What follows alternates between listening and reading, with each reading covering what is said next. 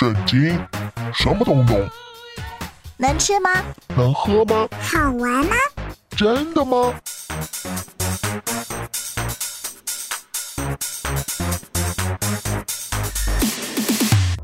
圣经鸡尾酒，干杯！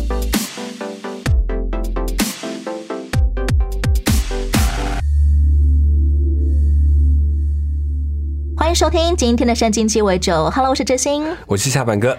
基督徒常常听到任何大小事的时候，对都说要祷告，我们来祷告，或者是说嗯我祷告看看，是嗯 到底祷告来祷告去是要祷告什么呢？对，其实很多时候祷告，我我觉得是在帮我们去理清我们心中所想的，就是你一边跟上帝祈求你的内容，陈述你的心情，可是也在过程当中让圣灵来引导你的心情进入上帝的心意当中。有的时候祷告只是为了抒发、厘清我的思想，不见得真的我都知道我到底要求什么东西。，我们有些人说，有时候祷告就像呼吸，好像在你呼吸的过程当中，就把你心中的怨气、不舒服都吐出来了，但是又把那个滋养生命的氧气、上帝的话语吸了进去，让你重新得着力量，做正确的事，或有力能够行下面的事情。这样我可以为嗯知心我有时候呃不知所云的祷告感到释怀一点了。有的时候我就会一面骑着车，然后一面哦主耶稣啊，我到底要祷告什么？我也不知道我到底要祷告什么，然后就啊主啊，对，你知道我在想什么然？后没有内容的祷告文。嗯，一时不知道说什么或怎么说那个情绪，我觉得上帝都明白。不管我们说不说得出来，我们想要什么，我想大家对于祷告最渴望得到的一个回应，就是起码有一种安稳的、平定下来的感觉。对好像你就很确信说，上帝，我知道你在我身边，我知道你在听，只是我真不知道该怎么说。不过有的时候，当我们遭遇那种突如其来的冲击事件呐、我们可能整个人就哇完全慌了。而且当我们在这种心慌慌的状态里面要祷告的时候，我们发现嗯还是很慌张。祷告完之后好像没有任何改变，我还是很紧张。对，只能说上帝啊，上帝啊，然后就一直这样，这样，然后怎样怎样，我我我我不知道怎么说这样子。这种时候祷告难道就没有用了吗？好像没有办法帮助平定我自己。我觉得其实那个是一个是起头，就是我开始呼喊我的上帝，其实我真的不知道该怎么办。可是你在一次两次，你会慢慢静下来，会开始可以说我很慌，我很紧张，我很害怕。开始那些在吐露的时候，我觉得上帝就已经在动工了。他慢慢的就把你心定下来，你正在跟上帝说话，这件事情会帮助你慢慢稳定下来。从一百分的慌张变成了九十五分的慌张，对虽然还是非常慌张，但起码我可以一次又一次的平定下来。没错，然后过程当中也会很肯定那个圣灵的陪伴、神的同在，你才能够慢慢去陈述你刚刚所想说的，或者是那一点点的景象。圣经不是告诉我们说，其实，在我们还没有开口祷告之前，上帝都知道我们要求什么吗？对，这样的话，我们为什么要祷告呢？嗯，其实回头来讲，我们祷告的目的不是因为上帝已经知道，是我们自己知不知道。嗯，有时候我们在祷告的时候，我不知道我要什么，我以为我要 A，结果祷告祷告，我在在那个当中圣灵的感动让我知道，原来我要的不是 A，可能是 B，甚至可能是另外更更复杂的问题。所以我觉得上帝是借着祷告去整理我们的思想，提醒我们真正所想的到底是什么。那在教育学里面提到有一个叫做后设思考，就是我们想说，你有没有知道你在思想这件事情的时候的背后，你为什么会想这件事情？那个思考的来源。重点不是我求什么，而是我为什么想要这样求，还有为什么要求这样东西。对，当我们开始跟上帝在祷告，我也在想说我要什么，我期待什么时候，其实也在会去思考说，我为什么跟上帝求这个，为什么需要这个，需要那个，那个过程就是好像在跟我们心灵深处那个圣灵在对话。那到底这个是真的我需要，还是只是我想要，或者只是因为我觉得我应该要这些东西？这是有不同的概念。当我们已经确立了在祷告当中向上帝恳求某一件特定的东西的时候，上帝会不会给我们设下某种门槛？比如说，他在算计着，等我们祷告第两百次的时候，他就要赐给我们呢？诶，这个我倒没有想过到底是几次的问题，可是我会想，上帝有他的时间点，还有就他要呈现的方式，就是可能不尽如你想要的那个方法。当彼得在那个被抓进去、被放出来的时候，一群门徒在为他祷告说求他的平安，可是当他在门口敲门，他不相信他存在，不相信他已经被放出来了。他们以为是天使，对，是天使，是鬼魂，然后所以你就发现说啊，你们祷告不是这样祷告，啊，人出来你就不相信，这是怎么回事？就是我们还在祷告的过程，有时候有我们的想法，应该是这样出现，或应该那样出现。所以我才想说，你讲的几次，我不知道有没有设限，但我觉得总是上帝有他的一个时间，或他想更呈现的方式来回应我们的祷告。那有时候超过我们所思想的。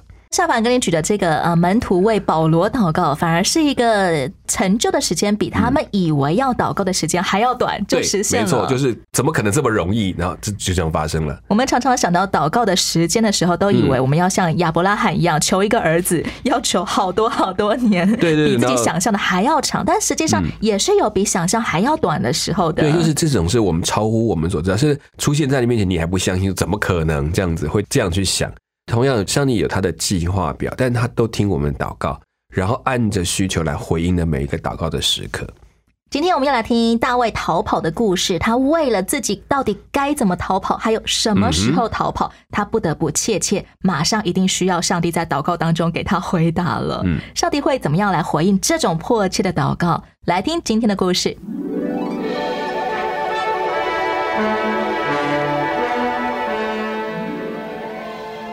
扫罗下令杀尽了罗伯城内所有的人，唯有亚西米勒的儿子亚比亚他，带着大祭司所穿的珍贵的以福德，逃到了大卫那儿。你说你是亚西米勒的儿子？是的，他是我的父亲。可是他被人杀死了啊！我的每一个亲人都死了。谁杀死他们的？为什么呢？是扫罗王下的命令，有一个名叫多益的以东人动手杀。全都是他一个人干的吗？是的。扫罗的卫士们，没有一个人愿意下手对付上帝的祭司。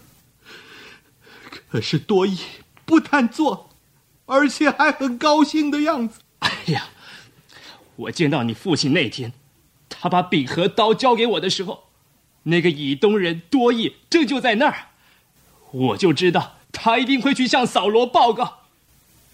唉，亚比亚他，你父亲和全家丧命，都是因为我的缘故啊！我没有对你父亲说实话，亚比亚他。请你留在我这儿，别怕。那些追索你性命的人，也正同样在追索我的性命。你同我在一起会安全的。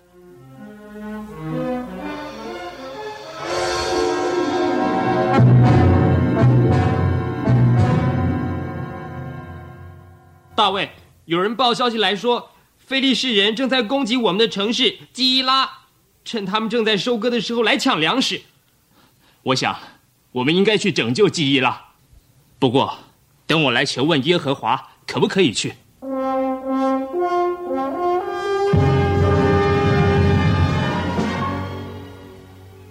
去，去攻击非利士人，拯救基伊拉。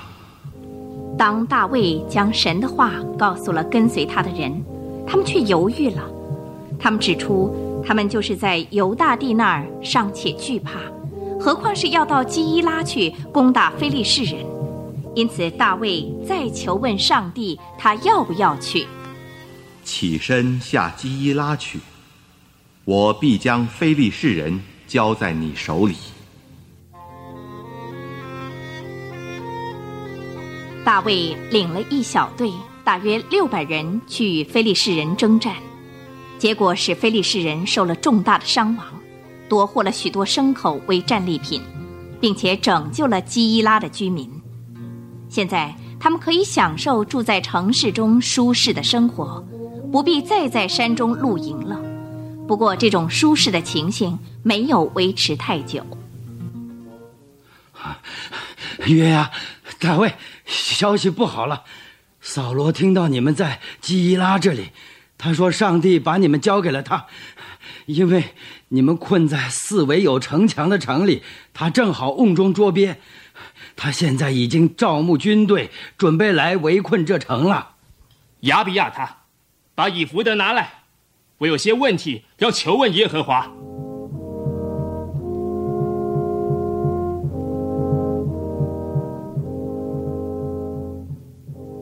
耶和华，以色列的上帝啊！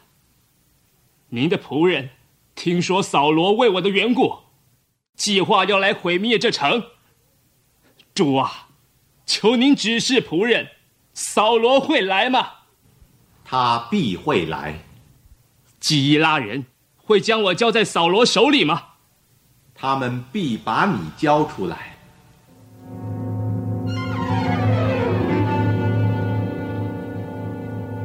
月亚，你是我军队的队长，我派你去告诉他们，全体立刻撤离基伊拉。离开这里到什么地方去呢？我在想，我们可以在山地里，以及西服旷野的山寨里不断的迁移。是，好。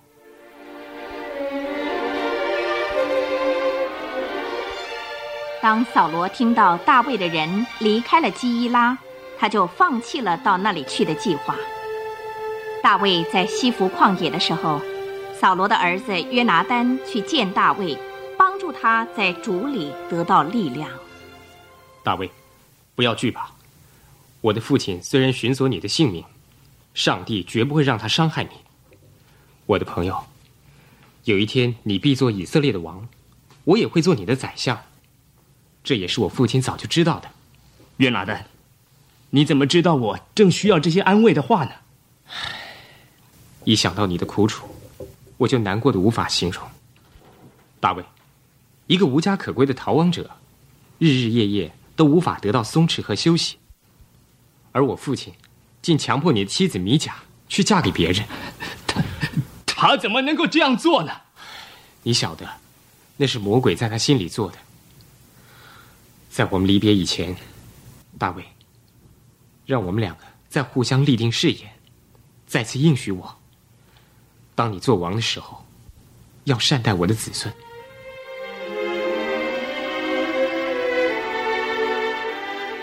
当约拿丹回家的时候，大卫的心轻松多了。这时，扫罗王在基比亚王宫里，正听一群西弗人向他呈报。扫罗王万岁！禀告陛下，大卫躲藏在耶西马南边的哈基拉山的河列西山寨中，所以王啊，请随时来，我们一定负责把他交给陛下。因为你们关怀我，愿耶和华赐福给你们。你们去查明他藏匿的确实地方，因为我听说大卫很狡猾。你们将他躲藏的地方找出来，再回来详细报告我。我就同你们去把他给搜出来啊！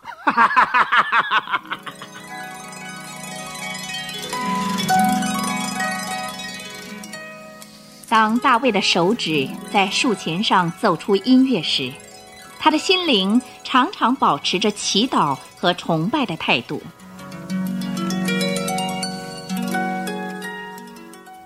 大卫，大卫，哎，月牙，什么事啊？扫罗已经动身来捉拿你，一定有人背叛了我们，泄露了我们所在的地方。好，让我们下去，藏在马云旷野的磐石那儿。有人把大卫最近的行踪报告了扫罗，他就搜索到马云的旷野之中。大卫和跟随他的人却在山的另一边，正在急忙地躲避扫罗的搜索。当扫罗和他的军队追赶大卫，快要捉住他的时候，有个送信的人找到了扫罗。吾吾王万岁！快快快来啊！什么事？说吧，说啊！非利士人，陛下，他们来侵犯我们，他们一定知道您离开了，趁机抢掠啊！哎，这，哎呀，不好了，糟了！亚尼尔，快命令军队！停止去找大卫，加速赶回攻打非利士人！快呀！大卫，在山顶上的斥候报告说，扫罗和他的全部军队都撤退了，他们掉头要回去了啊！真是个天大的好消息！我想扫罗一定不知道，他差点就要捉到我们，要不然他怎么会突然放弃了呢？报告，扫罗和他的部队急急忙忙赶回基比亚去了。有个送信的来向扫罗报告说，非利士人侵犯国境，又抢劫又杀人，因此他回去打他们了。感谢主，我们的仇敌非利士人救了我们，我要荣耀赞美上帝。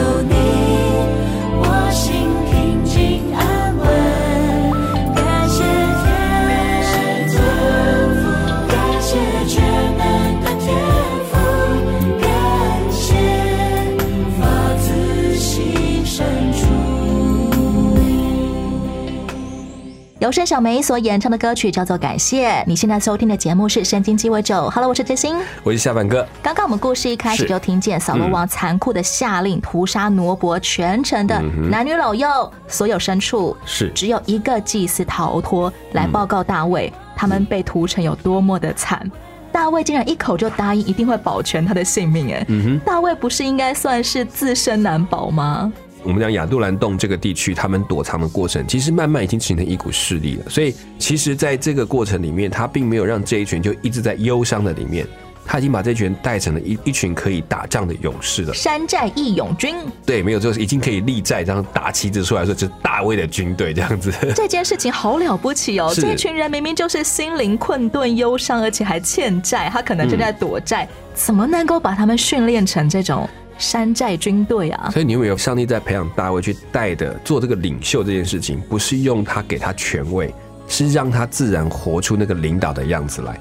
当他的领导带出来，就是把一群受伤的人变成一群健康的人，然后能够听命令、能够执行工作的人。你看这是何等大的改变！好强大的超能力！所以你有发现，上帝给他做君王这件事情，不是只是要给他一个位置，还要他做一个真正的君王。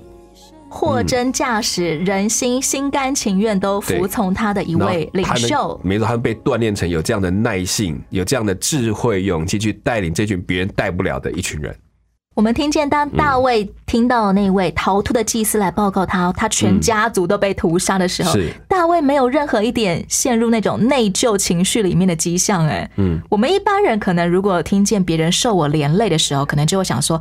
抱歉，都是我害到你了，都是我连累你。我们可能很容易就会进入那种愧疚感里面，是都是我的错，都是我的错。嗯嗯嗯，他也觉得说对不起，我害到你们，但是他用更积极的行动是表达，是我一定把你保护下来，我用我们这边全部的力量来保护一个扫罗可能会来追杀的人。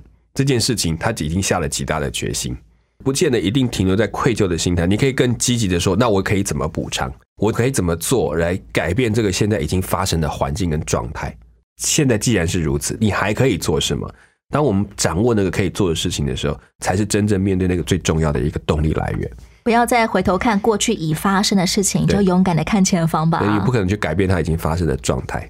在大卫他们一行人躲藏的亚杜兰洞附近。有一座基拉城，当时候正好遭到非利士人的洗劫。是大卫想要去拯救同胞，嗯，不过旁人果然就跳出来阻止他了。哎，这样暴露行踪太危险了，对，随时会被抓到。这样。不过从基拉城这一站开始，是我们第一次听见大卫为他的逃跑路线怎么样规划来寻求上帝来祷告。哎，嗯嗯，他问上帝：“我该不该行动？我会打赢还是打输？结果会如何呢？”是。是说大卫其实，在刚开始逃离扫罗时，他其实好像还没有想到要步步为营跟步步祷告吗？你有没有发现，你刚刚跟我谈到一个祷告，说在很惊慌的时候，一开始不知道怎么祷告，然后就整个就傻了，只会讲啊，上帝啊，就这样子。你有啊？其实大卫在一开始的境况的绝望里面，他这跟上帝的对话是很少的。是，可是越到后来，他越来越开始跟上帝的对话越来越多。其实我觉得，包括他心情的稳定，他也越来越健康。在在过程当中，他除了在带领这群受伤的人，他也被上帝疗愈。调整过来，虽然你在逃难，但是上帝并没有离开你，你还是跟上帝在一起。所以这件事情，包括后来那个罗伯城的那个那个祭司来找他，其实这个过程当中都对他有很多的肯定。其实他重新当中也重新被建造，上帝知道他一定也受了伤。我们可以反推回来的是，大卫很可能打从刚开始逃离扫罗的时候就已经在祷告了，只不过那个时候的慌张可能是九十五趴，再来变成九十趴，是八十五趴，一直到我们今天听见。大卫怎么样跟上帝祷告的时候，其实他已经进入一个平静安稳的状态里了。对他已经知道说，即便我现在在这个环境中，我的保护没有减少，可能随时我就被抓走，什么被亚基王给杀，等等等都可能。可是他一步的发现，原来是每一步的惊险都有上帝的保护。最终，大卫成功的解救了基伊拉城，不过也成功的引来追杀他的扫罗王。扫罗王是直接挥军来围攻基伊拉城。这个时候，大卫又祷告了，他问上帝。扫罗会不会来抓他呢？答案是会。对，还有基伊拉人会不会把我交出去呢？会。答案也是会。是的，在祷告里面得到这种答案还蛮 shock 的。嗯，那就赶快离开基伊拉城吧。嗯，他能够知道那个不是时间，就放手，马上就放手。相较之前，他经过这么多挫折，我觉得这件事情对他一点都不是坏消息。知道他下一步可以怎么做就够了。这件事情还算是小咔咔，对，就是小小问题。就说，哎，我还很明确的知道，我可以赶快就先离开。那也知道，对于那一群百姓来说，他来救了，他还要被扫罗人可能要被追赶，但是他这件事很清楚知道这是人，但他对他来讲，我听到上帝的提醒，有他的引导，我去哪里是逃是走都是 OK 的。接下来，约拿丹亲自来旷野里面找大卫，还鼓励大卫，你要依靠上帝的保护。是。某方面来说，也是上帝回应我们祷告的一种方式啊，就是派好朋友来安慰、鼓励我们。对，很正面的，告诉他知道他到现在是接受了多少的上帝的保护。下半根有经过这种从好朋友而来的鼓励吗？有啊，其实像我们在服侍的时候，很多碰到一些很难做决定的事情，然后甚至可能也被误解的时候，也让你会觉得是不是？我到底哪里做的不好，要让人家这样子去，好像有些对非议，然后讲一些可能很不很不事实的话，甚至是背后重伤啊。对，然后然后甚至几乎变成是大家都说啊，那就是真的，然后你必须要去付那个代价。你会觉得我我于其何故？可是我又不想再去辩解或解释的时候，那那个过程当中，其实有一些朋友会出来告诉你说，这个过程当中，其实我们是怎么样被上帝保护的。你突然也会醒过来，才会放下那个恨、不开心，怎么可以这样子误解？你突然可以放下来说，其实看起来这一路的惊险，可是有上帝的保护，使我可以到今天。然后他再告诉你说，就突然一想，对，那那些恨意或者不快乐就放下来，好像回到约瑟，就我们当然没有约瑟那么辛苦，但至少约瑟他到后来他讲的话是：是上帝派我来的，不是你们的害我，你们的害我变成上帝的使用，所以那个心情会放下，是他到后来的释怀，他懂了，原来其实这一路都有上帝的保守到今天。虽然我们都说天赋上帝是我们的好朋友，但其实我们真的好需要有一个人类的好朋友耶。能够提醒我们，你看看我这一路看起来是恩典，然后可是我当时不觉得，他说他他一算起来说，你看你在上帝的保护当中，当我们发现自己可能位处越来越高位，或者是我们处在某一种领袖的角色里面的时候，是不是是。也应该要为自己祷告，求上帝赐给我有一位像约拿丹这样的朋友呢？对，其实是很好，因为其实当然就是可以提醒你自己的有限，还有提醒你自己观点的有限。有时候我只看到这个，但他从旁边看到了什么，会帮助你，然后离开，免得在那个当中自满或自卑太过头。这种朋友不一定要跟我做一模一样的事情，不一定要是属于我受苦受伤这个圈子里的人，嗯只要能够在情感上面给我安慰鼓励的，是都是上帝祝福我们派给我们的好人。没错，而且如果你真的够厉害的时候，你甚至够坚强的时候，你会发现，连敌人的阵营里面都会有这样的朋友来提醒你，你是什么样的一个人。我觉得约拿丹出现的时机很巧妙，就在于当约拿丹离开之后，大卫再一次的面临非常恐怖、非常严峻的危机。嗯哇，真的是千钧一发了。嗯哼，扫罗接获密报，率兵来到大卫一行人躲藏的荒野来搜索他。好几次，扫罗的人马跟大卫之间就仅仅只隔着一座大岩石。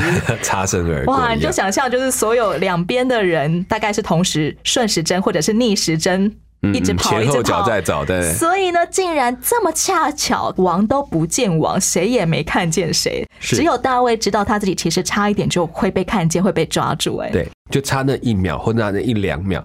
所以其实我知道，就是上帝时间，他就是在抓这一两秒。你知道说那件事情，如果我没有介入，事情就不一样。上帝也很可能知道大卫马上就要面临这种非常惊险的危机，所以先派了约拿丹来安慰、鼓励大卫。对，然后提醒他，其实他一直在上帝的保护当中，所以即使情势危急、很糟糕的时候，也不要慌了手脚。夏凡哥有听过现在千钧一发加上神来一笔的经历吗？我觉得有一些做商业的人，他们有时候会碰到这种很惊险的环境，就是你要不要去借一笔钱，借那个地下钱庄钱，你就是马上要面对一个很大的差破口，点要倒对店了，对，你可能就在那一刹那资金之间，周转，突然钱进来了，不知道你下个月薪水已经不知道在哪里了，然后大家都想，好吧，我们就祷告吧，或忍耐吧。哎，等到下午会计处说，我钱你们薪水都汇进去，大家都想从哪里来的？他说我去了，发现里面有一笔钱，我就汇给大家。所以有的非常熟练，熟练到不用担心，等，然后等就等，然后人就出现了。这这是他们这种很难以想象的。如果我们真的愿意把自己交给上帝，其实每一个人也都会在人生当中经历这种千钧一发加上上帝的神来一笔啊。对，是有时候就是我们也在等候那一刻。关键就在于我们愿不愿意全盘放手交给神，就豁出去了吧。是，就像大卫，他可能不会知道他们两个刚刚好就是顺时针跑、嗯逆时针跑，这么恰巧就是谁也没抓到谁。嗯哇，这真的是值得我们学习的部分。一生的依靠就在于信心，我相信上帝不管怎么样一定会保全我的。嗯哼，节目的最后就来听这首歌，叫做《一生的依靠》。我是知心，我是夏文哥，下一回的圣经机位就我们空中再会喽，拜拜，拜拜。柔美的救主，我仰望你面，你圣洁晨光充满我生命，我找到自己，在你救恩计划里，我愿用我全心，用我全力来荣耀你。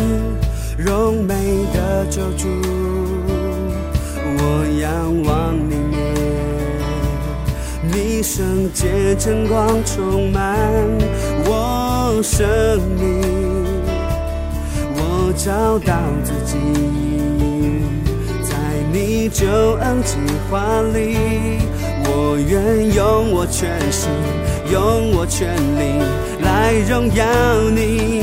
你是我一生的依靠，你给我温暖的拥抱，我只想永远爱着你，紧紧跟随你，我一生因你而微笑。